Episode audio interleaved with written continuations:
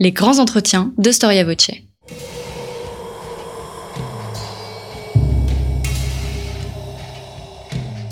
Une émission de la rédaction de Storia Voce.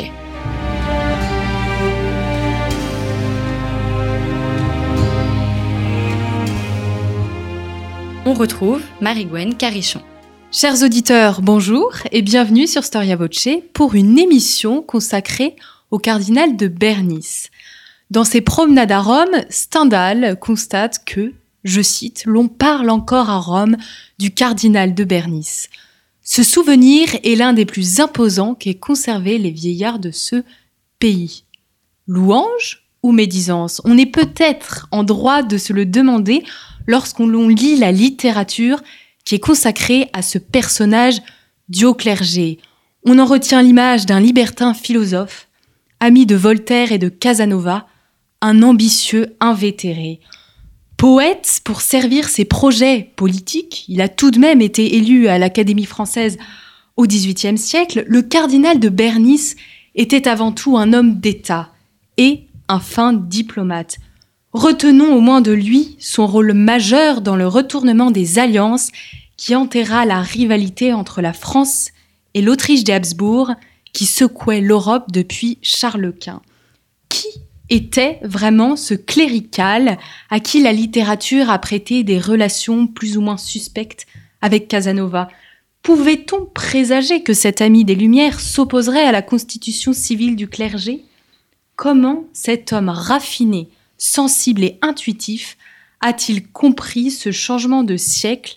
Je parle bien entendu euh, suite à la révolution de 1789, ce changement de civilisation. Et puis, euh, nous chercherons à comprendre à partir de cette personnalité comment on faisait de la diplomatie à Rome et en France en cette fin du XVIIIe siècle, entre échanges épistolaires sentimental et recettes de cuisine. Un collectif de grands historiens s'est réuni pour signer un ouvrage complet, un ouvrage fouillé sur le cardinal de Bernice et son rôle dans la diplomatie de l'époque moderne. L'ouvrage est dirigé par Gilles Montègre, Gilles Montègre que nous avons la joie de recevoir aujourd'hui au micro de Storia Voce. Bonjour. Bonjour. Merci d'avoir répondu à notre invitation. Vous êtes historien, maître de conférence à l'université Grenoble-Alpes et spécialiste de la diplomatie à l'époque moderne. Vous avez notamment signé un livre dont je rappelle le titre La Rome des Français, au temps des Lumières et cet ouvrage est paru en 2011. Et là, donc, vous avez réuni 24 historiens pour sortir un livre sur le cardinal de Bernice que je viens d'évoquer, dont le titre est, je, répète, Le cardinal de Bernice, le pouvoir de l'amitié. Donc l'ouvrage est paru chez Talendier avec le concours de l'école française de Rome, ce qui me permet de revenir à la citation que j'ai évoquée euh, en introduction, la citation de Stendhal, qui dit qu'on parle encore à Rome du cardinal de Bernice comme un souvenir, un souvenir qui ne s'éteint pas. Combien de temps a-t-on parlé en Italie de cette personnalité du haut clergé? Alors on en, on, en parle un petit peu moins aujourd'hui, il faut bien le dire, et euh, c'est surtout au 19e siècle en réalité que s'est forgé presque le, le mythe de Bernice qui va devenir un mythe littéraire et qui va faire que Bernice, et c'est très intéressant du point de vue des rapports entre histoire et mémoire, est presque devenu aujourd'hui dans la, dans la conscience des, euh, du public euh, presque davantage un personnage de fiction qu'un personnage historique. Et ça c'est quelque chose qui m'a beaucoup intéressé euh, et quand on a affaire à un personnage à ce point euh, fictionnel, euh, il faut se demander d'abord pourquoi il a cette aura. Hein, et cette aura, je crois, est tributaire d'abord de sa trajectoire, puisqu'il a une trajectoire qui est celle finalement d'un personnage polyédrique à de multiples facettes qui traverse le XVIIIe siècle, et il apparaît aux hommes du XIXe siècle, en France comme en Italie, comme une sorte d'incarnation de ce plaisir de vivre, doublé d'un destin politique qui, il faut bien le dire, a été contrarié par la crise de la monarchie et l'avènement de la Révolution. Un personnage littéraire donc auquel un certain nombre d'hommes de lettres vont consacrer euh, des ouvrages, euh, plus ou moins fouillé sur le plan historique, on peut quand même le dire. Euh, je pense à, au livre de Roger Vaillant en 1956, à la biographie de Jean-Marie Roire, qui est euh, très piquante, très stimulante en 1800, 1998, ou encore euh, l'intérêt qu'il a pu susciter auprès de Philippe Solers. Et nous, ce qu'on a voulu faire, c'est redonner Bernice à l'histoire. Et pour redonner Bernice à l'histoire, il y a une chose qui est très simple, vous en doutez, c'est d'avoir accès aux archives. Quel, qui est le premier historien qui a écrit euh, sur le cardinal de Bernice et qui a utilisé cette figure pour soutenir un projet politique, par exemple? Alors le premier historien, effectivement, c'est intéressant et important d'en parler, c'est un homme du 19e siècle, justement, euh, qui est un vrai historien, euh, dans la grande tradition positiviste du 19e siècle, qui s'appelle Frédéric Masson, qui est le premier à avoir accès, avoir eu accès à une partie des archives personnelles du cardinal que l'on a exploité dans ce livre. Et nous, ce que l'on a euh, pu faire euh, dans le cadre de ce projet, qui a pris plusieurs années, c'est de réunir une très importante documentation issue des archives familiales Bernice, qui sont disséminées principalement aujourd'hui dans deux châteaux, hein, le château de Crolles et le château de Salgas, et euh, donc de réunir une, une information qui est euh, tout à fait intéressante parce que ce sont ces archives, des archives épistolaires euh, qui nous parlent de la politique et de la culture de l'Europe au XVIIIe siècle, mais qui sont en même temps des archives privées. Donc on a affaire à travers cet ensemble documentaire très vaste à des diplomates, à des gens de culture, à des hommes, à des femmes qui s'écrivent entre eux à travers ces correspondances transversales qui vont donc nous permettre d'appréhender la diplomatie d'une manière je dirais, euh, euh, moins centralisé, en valorisant des liens beaucoup plus euh, horizontaux que des liens verticaux, que ceux que l'on peut habituellement observer, en particulier dans les archives très précieuses, s'il en est, du, du Quai d'Orsay, que l'on peut exploiter aujourd'hui sur le site de la Courneuve. Donc combien de fonds d'archives on compte Deux fonds d'archives Alors c'est assez complexe, principalement deux. Et puis euh, dans le livre, on a euh, fait feu de tout bois, je dirais. On a réuni effectivement 24 euh, collègues qui ont retrouvé également des archives partout en Europe en réalité. Hein. Certains à Moscou, d'autres à Dresde, évidemment énormément en Italie, à Venise et à Rome. Donc je dirais que là on a une, vraiment une vision panoptique, polyédrique. Et c'était aussi une volonté de ma part qui dirige l'ouvrage que de finalement à travers ce projet, rompre avec la vision un petit peu euh, néo-romantique que l'on a du face-à-face, toujours solitaire, hein, entre un personnage historique et son biographe. Rendre Bernice à l'histoire, c'est aussi, je crois, nécessairement faire appel à de multiples compétences, à des spécialistes de l'histoire, mais aussi de la littérature, de l'art, de la musique, parce que justement, Bernice incarne plus que jamais cette figure euh, polyédrique euh, qui, donc, qui doit donc être appréhendée à travers une multitude de regards, je pense, complémentaires. Lorsque vous parlez donc euh, des euh, échanges épistolaires euh, des hommes du 18e, des diplomates et notamment du cardinal de Bernice, vous soulignez dans votre livre, avec bien sûr des archives à l'appui que vous présentez dans l'ouvrage, vous soulignez la dimension affective de ces échanges. Absolument. Alors, je crois que euh, c'est intéressant de réfléchir sur ce point, car évidemment, on n'a pas du tout la prétention de dire que Bernice a, inventé euh, euh, l'amitié ou la dimension affective qui se trouve dans les correspondances. Hein, Madame de Genlis, qui était une grande épistolière et mémorialiste du XVIIIe siècle, écrivait que dans ce siècle de lumière et de sensibilité, l'amitié se manifeste et se prouve surtout par la multiplicité des lettres et des billets. Donc, Bernice participe à ce système, mais ce qui est très intéressant, à l'appui de ces archives, dont on pourra discuter le caractère un petit peu singulier, parce que si elles sont si foisonnantes, c'est parce qu'elles ont été conservées à Rome pendant la Révolution française. Ce qui est intéressant à travers ces archives, c'est que l'on voit le transfert de ce vocabulaire de la passion, de l'affect, dans le champ politique. Hein, euh, la manière dont l'amitié, dont le, euh, l'intime, le vocabulaire affectif se transfère dans l'univers de la diplomatie et de la politique euh, entre des acteurs euh, très très haut placés. Je pense par exemple à la très belle correspondance qu'on a pu exploiter du cardinal avec le ministre Vergène, qui est durant 16 ans le principal ministre, pourrait-on dire, en tout cas le ministre des Affaires étrangères de Louis XVI. 1800 lettres, hein, une correspondance hebdomadaire qui est secrète, dite secrète et réservée. Ce n'est pas la correspondance officielle que l'on trouve au Quai d'Orsay. Et là, un échange à bâton rompu sur un certain nombre de euh, d'individus, de, personnages. Et euh, bah, je peux citer un petit exemple, si je peux me permettre, qui, est assez révélateur. La manière, par exemple, et là, c'est là où on voit la libération de la parole, la parole diplomatique dans ces archives privées, la manière dont Bernice parle à Vergène, hein, donc le Bernice est ambassadeur à Rome à ce moment-là, il évoque à Vergène, euh, qui est euh, ministre des Affaires étrangères de Louis XVI, le cas d'un collègue qui est le premier ministre espagnol, le comte de Florida Blanca. Et il essaie de lui expliquer comment est-ce que l'on peut euh, finalement gagner cet individu très puissant dont Vergène a besoin, parce qu'on est à l'époque de la guerre d'indépendance américaine, et la France a plus que jamais besoin de l'alliance espagnole. Donc il faut évidemment conquérir le, le, le cœur, l'esprit de Florida Blanca.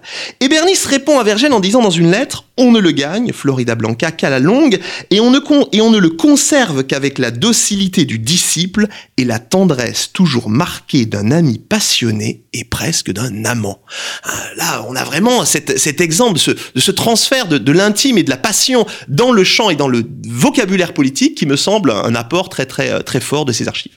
Vous avez donc euh, évoqué euh, la correspondance de Vergène euh, et de Bernice et j'aimerais que vous arrêtiez un instant sur celle qu'il a entretenue avec Choiseul qui va refléter une relation un peu particulière d'amitié mais en même temps Choiseul compte énormément sur Bernice et sur ses qualités de diplomate et c'est d'ailleurs pour ça qu'il va œuvrer à entretenir finalement le haut poste de, de Bernice. Comment échangent Bernice et Choiseul? Alors, Bernice et Choiseul, c'est un, un, là aussi, un, couple de diplomates qui est absolument fascinant, un couple qui, je dirais, est tout à fait euh, complémentaire. Euh, Bernice a une vision euh, très, très, je dirais, sans être trop gentil avec lui, assez, assez noble de la politique et du destin de la France, mais il n'a pas le sens de l'action. Bernice n'est, enfin, il n'a pas le sens, en tout cas, de l'action pour se maintenir et durer au pouvoir. Alors que Choiseul, avec le certain cynisme qui le caractérise, n'a pas toujours, disons, à mon sens, euh, et ça, euh, euh, ma collègue moderniste Monique Cottrell l'a bien montré, je crois, dans sa dernière biographie de Choiseul, a presque un génie pour se maintenir au pouvoir, mais n'a pas toujours eu le, le sens disons, de la politique qui aurait scié à un devenir favorable au destin de la France. Il faut rappeler un petit peu le contexte où se noue finalement cette relation Bernice-Choiseul, qui sont de diplomates qui se connaissent grâce à une femme, et qui montent véritablement à la cour de Versailles grâce à une femme, c'est la marquise de Pompadour. Ce sont les deux grands protégés de la marquise de Pompadour, Bernice et Choiseul. Au départ, Bernice est au-dessus.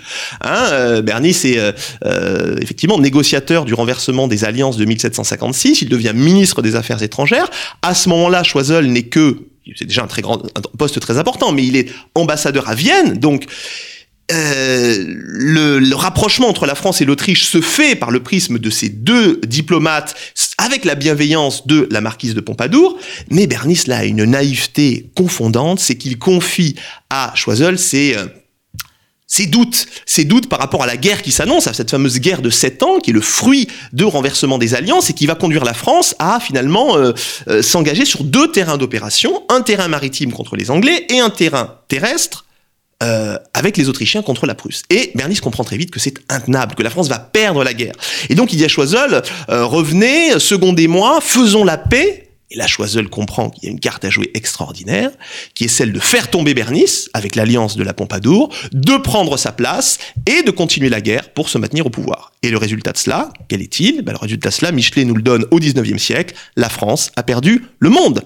1763, le traité de Paris, euh, c'est la fin de l'empire colonial français, et Choiseul porte une lourde responsabilité, il faut bien le dire, dans cette défaite, car on dit beaucoup qu'il a restauré l'armée et la marine par la suite, mais enfin, euh, c'est un peu la figure du pompier pyromane. S'il a restauré, c'est parce qu'il avait complètement mis à bas, en poursuivant la guerre, euh, ce que n'aurait pas souhaité Bernice. Bernice aurait souhaité accélérer la paix. Peut-être que la France aurait conservé une partie de l'Amérique, en tout cas du Canada, si on avait suivi euh, les conseils de euh, Bernice. Mais ce qui est très paradoxal, donc Bernice, si vous voulez, a trop fait confiance à Choiseul en politique, dans le domaine de, euh, a été finalement a été trop confiant dans le sentiment d'amitié vis-à-vis de Choiseul, mais Bernice, Choiseul sent que Bernice reste un diplomate qui, qui, sera bon d'employer, en particulier dans les négociations avec Rome. Et donc, il va en quelque sorte se faire pardonner l'exil qu'il a qu'il a provoqué pour Bernice en lui confiant la mission de devenir le représentant de la France auprès du pape, il va rester à Rome, Bernice, grâce à Choiseul pendant plus de 20 ans.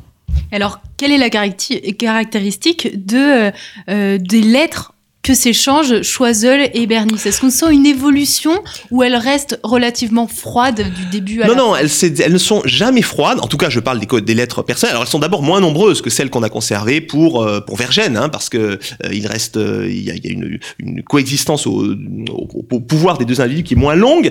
Euh, mais non, il y a toujours beaucoup, beaucoup d'ironie, hein, beaucoup d'ironie. On est au siècle de Voltaire et ces diplomates partagent cette ironie, cette verve voltairienne. Je pense par exemple au moment où c'est très piquant parce que Bernice, vous avez compris, donc est renvoyé brutalement par le roi en 1758 parce que on, euh, on ne veut plus de lui parce qu'il veut la paix.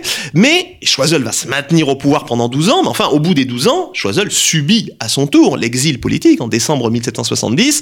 Et donc là, il écrit à Bernice, bon ben, voyez, peut-être que nous nous retrouverons après tout dans mon château de Chanteloup et puis nous parlerons d'exil puisque nous sommes experts en la matière. Nous avons tous les deux été exilés par le monarque qui était, qui était très friand des exils politiques euh, brutaux qui était euh, Louis XV. Donc il y a une complicité malgré la rivalité.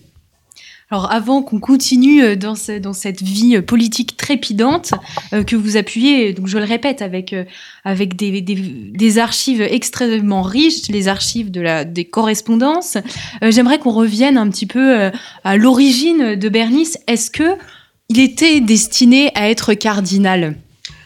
Alors effectivement, c'est une question très intéressante parce que euh, je dirais oui et non. Euh, idéalement, oui, car c'est, euh, il faut rappeler qu'il naît en 1715, hein, l'année de la naissance, de la naissance, excusez-moi, de la mort de, Louis XIV, et c'est un cadet, c'est un cadet d'une famille de haute noblesse, assez désargentée, qui a ses origines au sud de Nîmes et au sud de l'Ardèche, et en tant que cadet, il se destine à l'état ecclésiastique. Bon, après, est-ce qu'il a, il était bien présomptueux de penser qu'il pourrait devenir cardinal, mais il y a dans sa carrière une grande hésitation, et c'est ce qui fait de lui un homme du XVIIIe siècle, entre l'impérieuse nécessité de l'engagement religieux et le désir de liberté.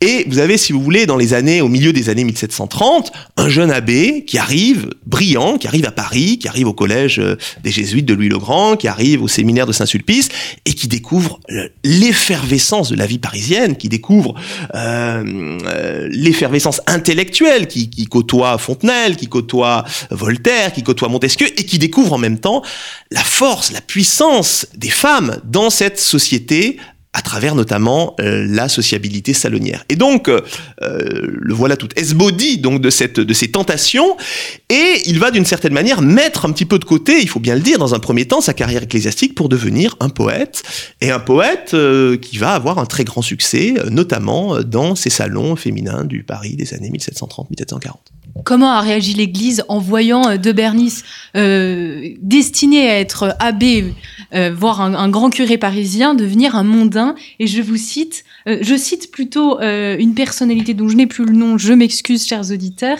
la coqueluche des salons. J'aime beaucoup cette expression. Alors, la coqueluche des salons, euh, je ne sais pas si on, emploie cette expression au XVIIIe siècle, mais l'expression qui emploie à son, égard, c'est une expression de Voltaire qui est assez satirique, qui est, il parle, de, dit de Bernice que c'est Babé de la bouquetière, parce qu'il y avait à cette époque une marchande de fleurs à Paris qui s'appelait Babé, qui vendait des tas de fleurs, et Bernice a des poésies, selon Voltaire, très fleuries, trop fleuries, où il parle avec peut-être un petit peu trop de lyrisme de la nature. Alors, deux petites choses de ce point de vue. D'abord, ça en fait là aussi quelque part un moderne, parce que c'est, et ça les, les, les, les historiens de la littérature l'ont bien montré, l'un des premiers poètes du XVIIIe siècle à avoir exalté la nature dans ses vers. Hein. Avant Saint-Lambert, avant les écrits de Rousseau, euh, Bernice est ce poète de la nature qui fait que ses poèmes, même s'il rompt sa carrière de poète, vont continuer à être lus par la suite tout au long du XVIIIe siècle. Alors, comment réagit l'Église par rapport à ce destin contrarié, par rapport à ce jeune abbé devenu poète? Mal évidemment, et en particulier le cardinal de Fleury, qui est le tout-puissant ministre de Louis XV de l'époque, qui était une connaissance du père de Bernice, euh, lorsqu'il reçoit Bernice à Versailles, Bernice euh, va avoir Fleury pour lui quémander une petite grâce, un petit bénéfice, et Fleury lui répond, écoutez monsieur, c'est bien simple, tant que je vivrai, vous n'aurez point de bénéfice. Et Bernice lui répond, droit dans les yeux, eh bien, monsieur, j'attendrai.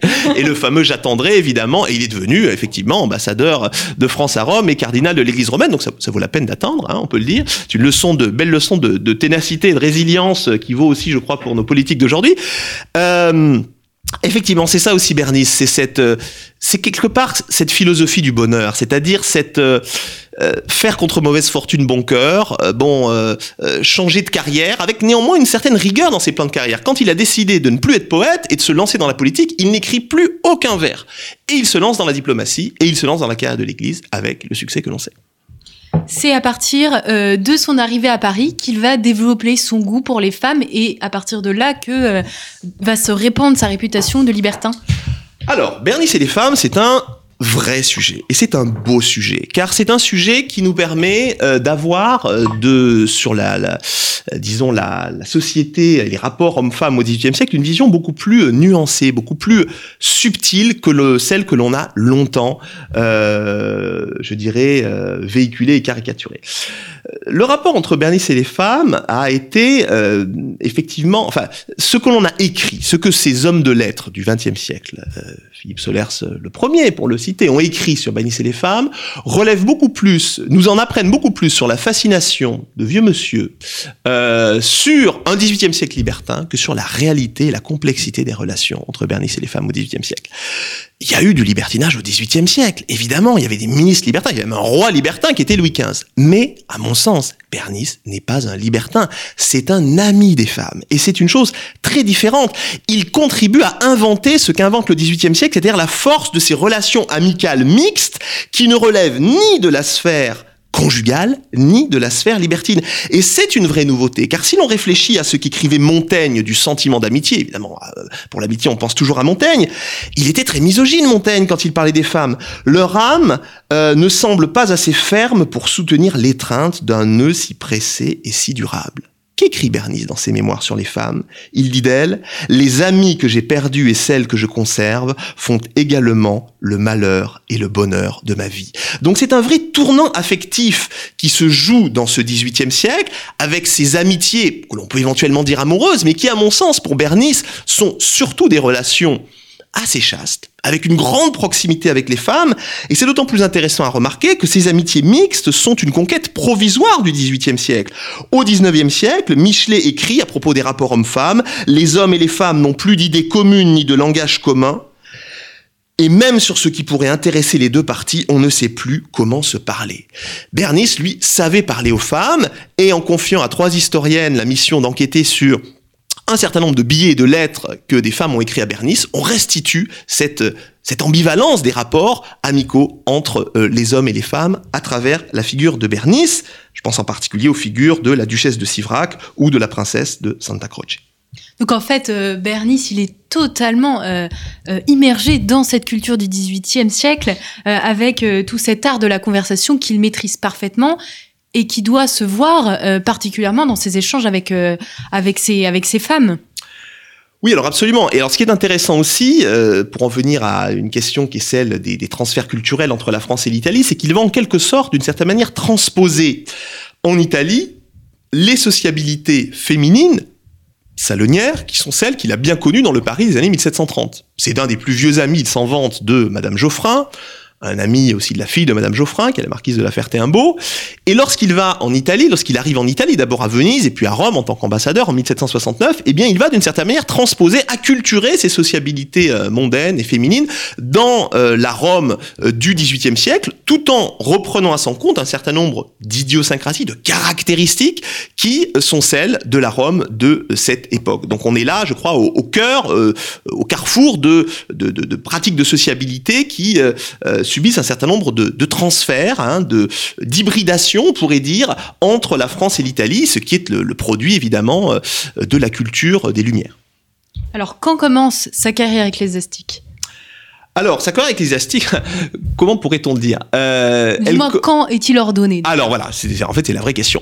Euh, elle commence, euh, alors, il prend les ordres mineurs à Venise, il reçoit les ordres mineurs des mains du patriarche de Venise à la fin de son ambassade à Venise. On est là dans les années 1754, si ma mémoire est bonne.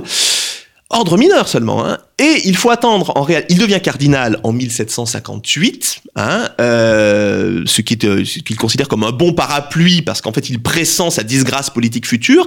Et ce n'est qu'après avoir été disgracié et cardinal qu'il va se faire ordonner prêtre en 1760. Donc assez tard finalement. Et euh, ensuite euh, il va bénéficier euh, d'un très important poste à l'archevêché d'Albi entre 1764 et 1768. Et puis il va devenir le cardinal faiseur de en participant à deux conclaves euh, à Rome et surtout en restant, en demeurant à Rome, le chargé d'affaires du roi de euh, 1769 jusqu'à bah, jusqu'à sa mort, enfin en tout cas jusqu'à sa, destitution sous la Révolution en 1791. Donc il euh, transfère, c'est ce que vous disiez, euh, la sociabilité française à Rome, mais ça ne l'empêche pas néanmoins d'avoir cette carrière ecclésiastique que euh, j'évoquais tout à l'heure. Euh, absolument, c'est même une condition euh, de sa puissance à Rome, une condition et en même temps euh, une, une difficulté, car à Rome, il est, ce que j'évoque dans le livre, placé entre le le fer, si on peut dire, de la curie romaine et l'enclume des couronnes. En tant que cardinal, il représente le pape au Sacré Collège. En tant qu'ambassadeur, en tout cas en tant que chargé d'affaires, il représente le roi. Qui choisir? Parce qu'à cette époque, il y a une rivalité terrible entre les monarchies catholiques, en particulier le roi de France et le roi euh, d'Espagne, et le pape. Pourquoi? Parce que les monarchies catholiques veulent supprimer la compagnie de Jésus. Hein, euh, tout le monde est ennemi des jésuites au XVIIIe siècle, les philosophes, les jansénistes, les protestants, mais aussi les rois et les princes, qui veulent donc supprimer, ils l'ont déjà fait dans un certain nombre d'États, la compagnie de Jésus. Ils vont donc confier au cardinal de Berny cette mission très délicate d'œuvrer à la suppression de la compagnie qui a été la plus fidèle euh, servante de la papauté depuis le XVIe siècle.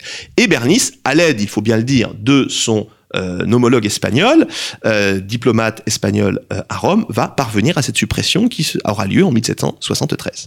Alors avant cette suppression des jésuites, qui est quand même un moment d'histoire très très délicat pour la France comme pour l'Église, comment on peut expliquer ces grandes compétences de diplomate alors que vous disiez au début de l'émission qu'il n'avait, même s'il avait le sens politique, il n'avait pas forcément les bonnes méthodes de politicien.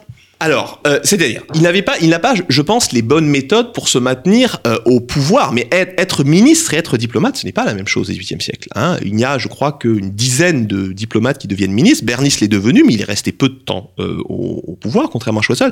Non, c'est c'est un, c'est quelqu'un auquel on a cherché tout le temps au long de sa vie, à, enfin à plusieurs reprises, à tendre le fauteuil de Richelieu. Il ne l'a jamais occupé parce qu'il s'est rendu compte qu'il n'avait pas, je pense, l'envergure politique. En revanche, c'est, à mon avis, un excellent diplomate, l'un des meilleurs diplomates que la France, dont la France puisse se prévaloir, je dirais pas toute son histoire, mais en tout cas euh, au XVIIIe siècle. Et ce qui est intéressant, c'est de voir d'où lui vient cette vis diplomatica, cet art de la diplomatie, parce que il faut bien le dire qu'au XVIIIe siècle, la diplomatie, ce n'est pas quelque chose qui s'apprend dans des écoles. Bon, il y a quelques exemples. Il y a l'école de Torcy, il y a l'école de Schöpflin à Strasbourg. Enfin, c'est des expériences qui tournent court. La diplomatie, ça s'apprend sur le tas. La diplomatie, ça s'apprend euh, effectivement avec une forme d'entre-gens, avec une forme de euh, d'expérience que l'on acquiert dans les chancelleries, que l'on acquiert dans le monde, y compris dans les salons d'ailleurs. Et c'est ce que Bernice a très bien compris. Donc, son expérience salonnière finalement de Paris des années 1730, elle lui sert pour devenir diplomate. Et puis, il y a deux écoles qui sont formidables euh, pour la diplomatie. Pour Bernice, c'est l'école de Venise et l'école de Rome. Car Venise, c'est un poste. Alors il dit, Bernice, moi on m'envoie à Venise, c'est- comme dans un cul-de-sac, parce que Venise, ça n'a- plus l'importance que ça pouvait avoir au début de l'époque moderne. Mais il dit, je ne connais pas de meilleure école pour apprendre à devenir diplomate. Car à Venise, les contraintes que la Sérénissime République euh, procure à l'exercice de la vie diplomatique sont terribles. hein. Les diplomates ne peuvent pas dialoguer avec euh, les nobles vénitiens, euh, ils ne peuvent pas euh, rencontrer un certain nombre de dignitaires importants, et donc il faut faire usage de subterfuges, d'intermédiaires, d'espions. Et c'est là, je pense, que la relation entre Bernice et Casanova s'est jouée, car ils se sont connus, Bernice et Casanova, il n'y a pas de doute. Mais Casanova a joué le rôle d'es- d'espion, sans aucun doute, pour Bernice. Donc il apprend cette diplomatie du secret à Venise, qui va lui servir pour négocier le renversement des alliances. Et puis Rome, alors là, évidemment, Rome, c'est aussi un lieu formidable pour apprendre la diplomatie, car Rome, au XVIIIe siècle, c'est l'ONU d'aujourd'hui, si vous voulez. Tout le monde est représenté à Rome. Certes, la papauté n'a plus l'importance qu'elle avait avant euh, le traité de Westphalie, mais Rome est un lieu où toutes les puissances de l'Europe sont représentées à titre officiel ou à titre officieux pour les puissances non catholiques. Donc tout le monde est là, euh, et dans ces conclaves qui durent parfois très longtemps, celui pour l'élection de Pie VI, Bernice a passé plus de quatre mois et demi enfermé dans son conclave pour euh, faire sortir un pape qui est Pie VI, et eh bien évidemment on apprend à négocier. Donc cet apprentissage de la négociation, il se fait dans ces cours italiennes, et c'est une école euh, redoutablement efficace. Il est bon en diplomatie, il aide euh, pour euh, les accords et pour les relations entre la France et l'Église, mais il va également œuvrer euh, pour l'Église en tant que telle. Et, c'est ce que vous disiez justement pour, pour l'élection de Piscis. Il a un vrai rôle dans l'Église. Ah oui, absolument. C'est-à-dire qu'il a, il a ce rôle de, de médiateur parce que, il faut pas se mentir, lorsque le conclave a lieu en 1774, les cardinaux sont à couteau tiré. À couteau tiré parce qu'on a supprimé les jésuites. Le pape qui les a supprimés est mort. Alors on a tout de suite dit qu'il avait été empoisonné par les jésuites. C'est sans doute faux, mais enfin, Là, il faut élire un nouveau pape. Qui va-t-on élire? Est-ce qu'on va élire un pape qui va être fidèle à cette suppression ou est-ce qu'on va élire un pape qui va revenir sur la, euh, la suppression des jésuites? Et Bernice va donc œuvrer entre les deux partis, le parti des cardinaux zélés pro-romains et le parti des cardinaux des couronnes, pour essayer d'élire un pape de compromis. Et ce pape de compromis, ce sera Piscis Braschi, qui va euh, ensuite euh, commencer une, un pontificat qui sera l'un des plus longs de l'histoire catholique, qui va d'ailleurs s'achever au moment de la Révolution française. Et effectivement, là, encore plus que pour Clément XIV, Bernice a œuvré à euh, faire élire Piscis lors du conclave de 1775, c'est très, très net. Et alors vous parlez, et c'est important de le rappeler, de la diplomatie et de son aspect culturel. Donc la diplomatie culturelle, comment on peut la définir? Alors, oui, effectivement, c'est très important. Alors, comment la définir? C'est une question euh, redoutablement complexe et redoutablement intéressante, à mon avis, et qu'on peut aborder pour Bernice en évoquant finalement le, miracle, finalement le vrai miracle, si on, prend, un vocabulaire euh, catholique pour un cardinal, on peut se le permettre. Le véritable miracle, c'est de se demander comment un cardinal français, parce que le cardinal français n'était pas toujours très bien vu à Rome au XVIIIe siècle, ça date pas d'aujourd'hui.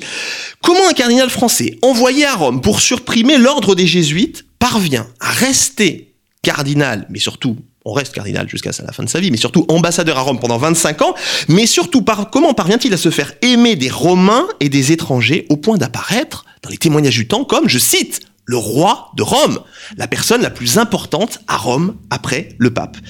Et je crois qu'on arrive à montrer dans ce livre, euh, avec mes collègues, que l'explication de ce miracle, elle est de l'ordre de la rencontre entre la politique et la culture.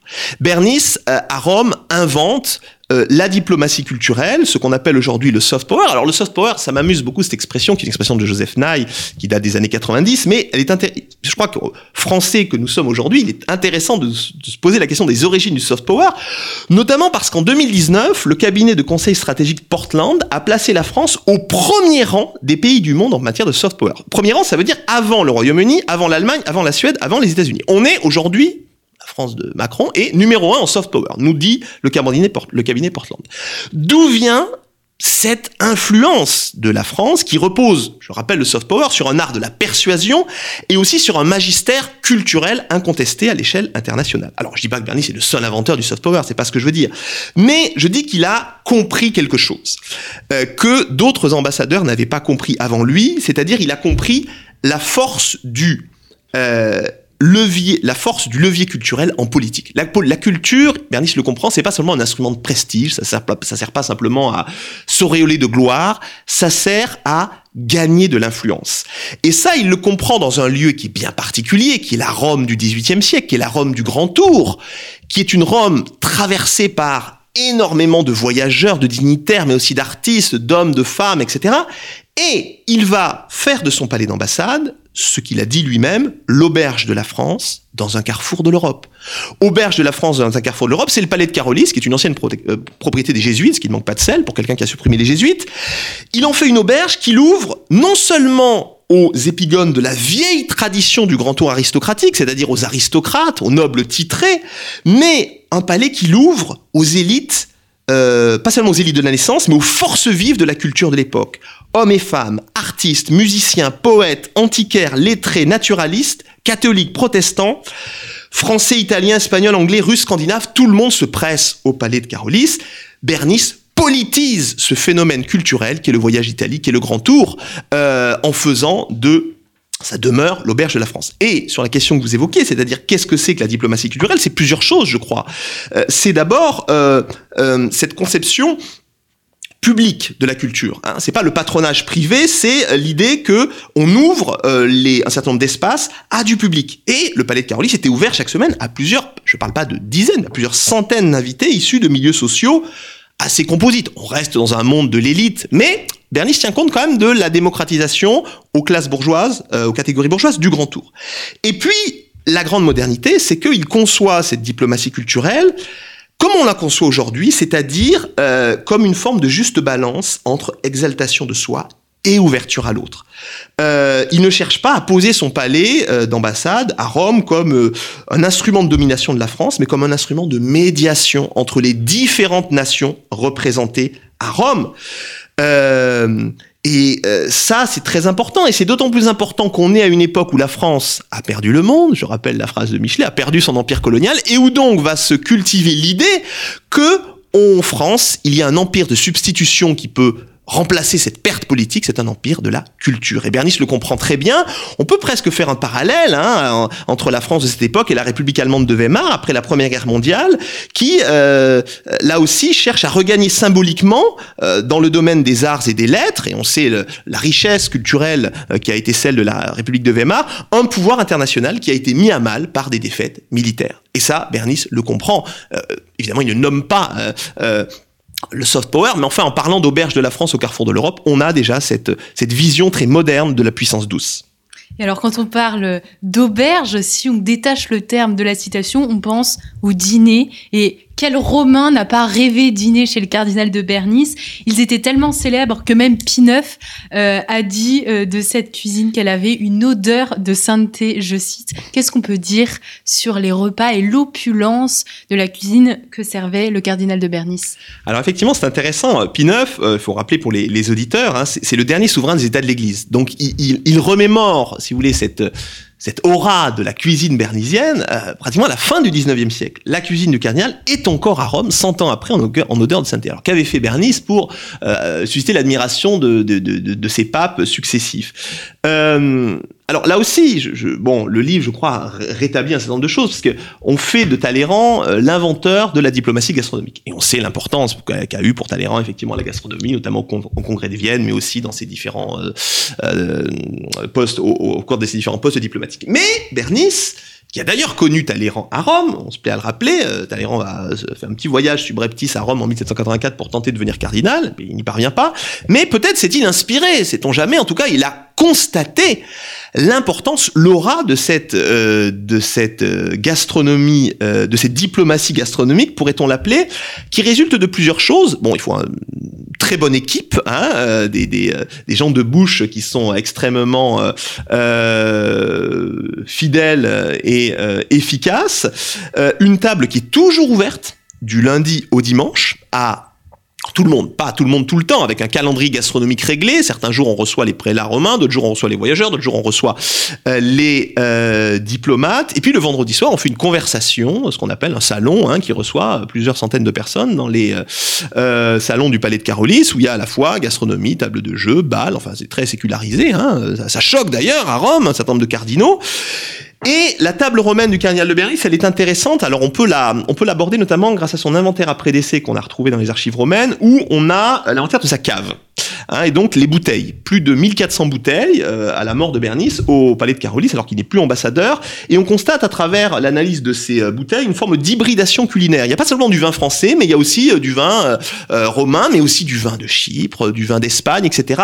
Ce qui est la marque finalement de cette diplomatie très très cosmopolite que Bernice voulait imposer et faire rayonner à Rome.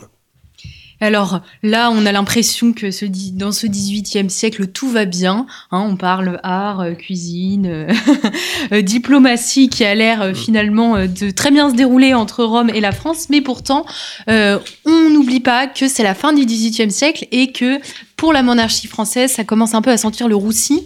le cardinal de Berny, c'est à la fois une élite politique, mais également une élite religieuse, qui plus est, est en relation constante avec l'étranger. Est-ce qu'il sent venir cette révolution Est-ce qu'il a un peu peur? Alors il a très peur. Il a très peur et ça aussi c'est sa modernité. Enfin ça, il, écrit à Vergène, 1787, Je suis bien vieux, mais je voudrais l'être davantage. L'avenir me fait peur. Et l'avenir, c'est pas simplement sa déchéance personnelle, c'est la déchéance de la monarchie française, la monarchie française, qu'il sent poindre euh, et qu'il a senti poindre de près parce qu'il a vécu au plus près de la cour de Versailles. Il a vu euh, la corruption euh, d'un certain des élites, hein, d'un certain nombre d'élites nobiliaires. Euh, il aurait d'ailleurs aimé œuvrer à cette restauration euh, des élites. Euh, il s'en est avéré incapable, mais il cultive et ça, on les voit bien dans les lettres particulières à Vergène, dès les années 1780, cette conscience que on va vers des temps très difficiles. Et pendant la Révolution elle-même, puisqu'il reste à Rome jusqu'à pendant tout le processus révolutionnaire, hein, il meurt en novembre 1794, donc il assiste de loin, évidemment, à tout. Il euh, développe un don de Cassandre, il faut bien le dire, qui est assez stupéfiant, parce qu'après tout, il n'est pas à Paris, il n'est pas à Versailles, il ne voit pas les événements, mais enfin, dès qu'on les États généraux sont réunis, ils disent il, il, comprend le volcan que ça va susciter, il comprend que la monarchie constitutionnelle va se transformer en république, il écrit bien avant, en septembre 92, hein, et puis quand la république advient, il comprend très vite que la république va être subvertie par euh, un pouvoir militaire. Hein. Donc il, est, il a une acuité tiré de son expérience euh, euh, dans la, dans la, dans de, son expérience politique hein, dans la France du XVIIIe siècle, qui est très forte. Alors, ça n'en fait pas évidemment euh, un pro-révolutionnaire, vous vous en doutez bien. Ça n'en fait pas non plus un contre-révolutionnaire. Euh, Virginie Martin, dans l'ouvrage, qui a étudié euh, beaucoup de correspondances, qui connaît très bien la diplomatie révolutionnaire et qui a étudié en particulier la correspondance de Bernice avec Flavigny, qui était l'ambassadeur de Parme à l'époque, très belle correspondance, là aussi des centaines de lettres sur plusieurs années. Et voilà, l'un et l'autre commentent l'actualité révolutionnaire. Et euh, on voit bien que Bernice, euh, évidemment, est absolument hostile à la Révolution, mais ne croit absolument pas à la contre-révolution, c'est-à-dire à cette contre-révolution que veulent mener les princes exilés, le comte d'Artois en particulier, le frère de Louis XVI, qui presse Bernice d'intervenir, de prendre la tête de la contre-révolution, euh, s'ils le font en appelant les puissances étrangères. Bernice conçoit qu'il y a là un très grand risque, qui est celui de la guerre civile, et donc il veut modérer les velléités euh, des, de, de, disons de, turbulences des, des princes, et euh, il, il dit que finalement la révolution s'épuisera d'elle-même. D'une certaine manière, il n'a pas eu complètement tort. Euh, ce qu'il a simplement pu œuvrer, ce à quoi il a pu œuvrer simplement en tant que diplomate, c'est à retarder la rupture entre la France et le Saint-Siège, c'est-à-dire à modérer euh, Piscis dans sa réaction face à la constitution civile du clergé. Et alors, euh, en ce sens, c'est vrai que on peut être un petit peu troublé parce qu'on le voit ami des Lumières et puis quand même très réticent euh, face à la Révolution française. Mais est-ce que c'est pas finalement l'opinion qui a été partagée par la majorité des nobles de cette fin du XVIIIe siècle qui voulaient réformer la monarchie, mais quand ils ont vu la Révolution arriver, ils ont pris peur et ils ont presque regretté euh, leur désir de réforme Alors, oui, c'est vrai pour certains nobles, pas tous, hein. certains nobles ont adhéré euh, jusqu'à la fin à, la Révolution. Euh, je pense au maire d'Arles qui a été étudié par Pierre Cernat, mais à d'autres. D'autres ont été des contre-révolutionnaires, euh, je veux dire, euh, assumés. D'autres ont hésité et face à l'emballement des événements, effectivement, ont adopté une attitude de, de, de, recul, de retrait. Bon, ce qu'on peut dire finalement sur, sur l'itinéraire de, Bernice, et c'est ce qui fait l'intérêt de sa figure, c'est que il est à la fois euh, moderne et anti-moderne. Enfin, il est à la fois ancien et moderne. Et je dirais que son itinéraire est intéressant quand on est 18e parce qu'il permet de nuancer l'approche souvent binaire qu'on se fait du 18e siècle, euh, que l'on tend à diviser entre les partisans et les opposants euh, aux Lumières. Par ses idées, Bernice, c'est un homme de l'ancien régime. C'est quelqu'un qui n'a jamais voulu mettre à bas la monarchie, mais qui a toujours voulu la régénération de la monarchie. Hein, et s'il a anticipé mieux que quiconque la crise irrémédiable qui frappait la monarchie, il est demeuré viscéralement attaché à un système que lui-même s'est avéré impuissant à régénérer comme il aurait voulu. Donc il est ancien par ses idées, mais il est moderne par ses pratiques. Euh, et de ce point de vue, c'est un homme de l'avenir. Il est moderne en particulier, on l'a dit, par la place qu'il souhaite voir reconnaître aux femmes dans la société politique et et également par l'usage qu'il entend faire de la culture dans le champ politique. Donc voilà, ancien et moderne à la fois, c'est un petit peu la, la leçon que nous donne euh, le cardinal de Bernice. Merci beaucoup Gilles Montègre. Merci à vous. D'avoir répondu donc euh, à notre invitation et de nous avoir euh, véritablement passionnés avec ce personnage haut en couleur, je pense qu'on peut le dire, qui illustre très bien cette fin du XVIIIe siècle, pardon, si ambivalent, si captivant. Je rappelle donc le titre de l'ouvrage que vous avez dirigé, le cardinal de Bernice, le pouvoir de l'amitié. qui vient donc de, sortir donc chez Talendier et avec le concours de l'école française de Rome, ce qui peut bien, bien entendu nous éclairer sur l'empreinte qu'a laissé le cardinal de Bernice en Italie et un ouvrage euh, signé par de, très grandes plumes euh, que je vous invite vivement, chers auditeurs, euh, à vous procurer. vous en apprendrez beaucoup sur la diplomatie à l'époque moderne. Merci à vous, chers auditeurs, pour votre fidélité et à très bientôt, bien entendu, pour une nouvelle émission de nos grands entretiens.